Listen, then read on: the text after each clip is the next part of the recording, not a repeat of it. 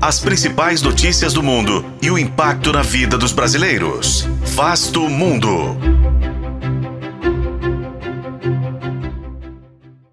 O Brasil será chamado Arábia Saudita da Energia Verde. O presidente Lula vai apresentar o Brasil como um líder da descarbonização na Conferência do Clima e defender a criação de um fundo internacional para a preservação das florestas, em meio às disputas para a continuidade do uso dos combustíveis fósseis. Mas afinal, o que esperar da COP28 em Dubai? Este é o Vasto Mundo, podcast de relações internacionais do tempo, e juntos vamos saber mais sobre as discussões climáticas e o uso de óleo, de gás e carvão no mundo.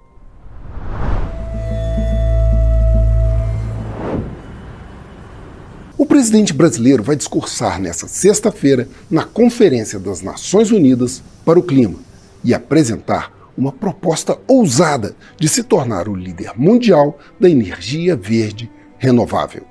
Entre os trunfos que ele vai apresentar está a redução de 60% no desmatamento da Amazônia até outubro deste ano, que levou à retração de 8% nas emissões de gases do efeito estufa.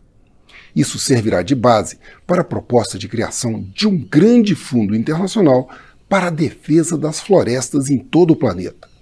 Mas os planos brasileiros vão ter pela frente o principal desafio da pauta da COP28, o futuro dos combustíveis fósseis. A queima de carvão, de gás e de derivados de petróleo é responsável por 3 quartos da emissão dos gases do efeito estufa no planeta e por um mercado de quase um trilhão de dólares somente nas exportações dos países da OPEP. Equilibrar esse debate estará na mão do presidente da COP, Sultan Al-Haber, que também é presidente da Abu Dhabi National Oil Company, a empresa petrolífera nacional e uma das 12 maiores produtoras do combustível no planeta a perspectiva de uma solução definitiva para o problema ficou mais distante com a ausência dos presidentes Xi Jinping e Joe Biden neste encontro, líderes dos dois países que mais consomem carvão e petróleo no mundo. A China sozinha utiliza cerca de 5 bilhões de toneladas métricas de combustíveis fósseis por ano e os Estados Unidos em torno de 2 bilhões de toneladas métricas.